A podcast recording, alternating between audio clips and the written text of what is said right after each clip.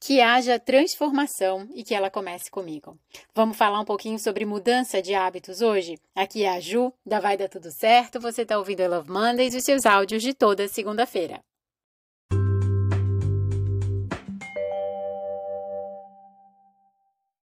E por que a transformação que eu quero ver no mundo tem que começar em mim ou tem que começar em você? Porque aí sim a gente entende exatamente como é difícil. Deixar de fazer um hábito que a gente sabe que faz mal ou inserir um hábito que a gente sabe que vai fazer bem. É ou não é um momento ali de dedicação, exigência, esforço, só que a gente sabe, no fundo vale a pena. E quando eu consigo, eu entendo por que é tão difícil para as outras pessoas passar pela mesma transformação. Sim, tem que começar pela gente. Seja a mudança que você quer ver no mundo. Outra frase famosa aqui. Vamos concluir novembro falando sobre mudança de hábitos e fazendo uma revisão rápida de como foi o mês. Por aqui a gente fez uma bela pausa fez o lançamento da comunidade Vai Dar Tudo Certo 2024 e deixou uma revisão prontinha de 2023. Aliás, deixo o convite aqui para você. Vai acontecer hoje à noite, das 8 às 9 pelo Zoom. Se você quiser participar, o link está na descrição aqui desse áudio. Clica ali, se inscreve, é gratuito e a gente se encontra às 8 horas o que eu já peço. Leva bastante papel para fazer anotação. Ou se você gosta de fazer aí digitação, já deixa seu computador aberto, porque sim, vai valer muito a pena fazer a revisão desse ano. Tudo pronto então? E como tudo que eu proponho aqui começa comigo, eu fiz a minha revisão do ano. Não foi fácil olhar para 2023. Precisei de ajuda, precisei estudar mais um pouquinho e vamos às conclusões. A primeira, aquela também conhecida de que o cérebro gosta de deixar tudo como está. Ele foi feito para que a gente sobreviva. Então, ele quer que eu descanse muito, que eu coma muito e que eu fique sempre no lugar conhecido. O que, que isso causa em longo prazo? Frustração, principalmente na vida profissional. Quem que quer ficar estagnada? Ninguém.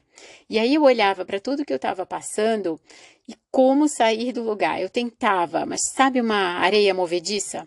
A sensação é que eu fazia muita força e quanto mais força eu fazia, mais para baixo eu ia. O que eu fiz então? Levantei aqui três passos, estratégias, técnicas, não sei. Chame o nome que você quiser, mas foi isso que eu fiz para conseguir sair do lugar e me sentir bem. Ao mesmo tempo que eu gerei o movimento, eu me respeitei.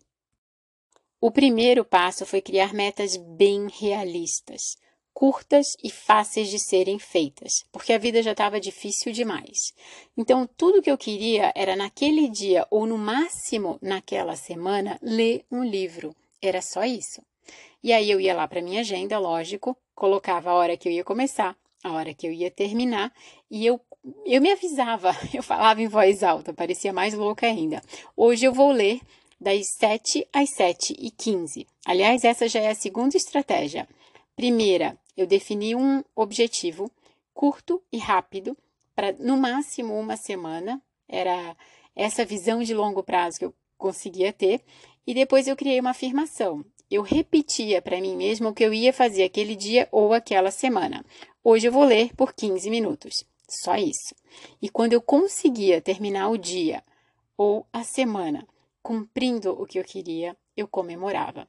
Eu me recompensava por ter feito mais uma conquista, que parece pequena agora, mas eu sei a situação que eu estava passando e abrir um livro era um baita esforço. É essa sugestão que eu deixo para você agora. Quando você revisar o mês e se você achar que você não saiu do lugar, que está tudo igual, em vez de pensar agora em dezembro até o dia 31, que tal pensar só até a próxima segunda-feira?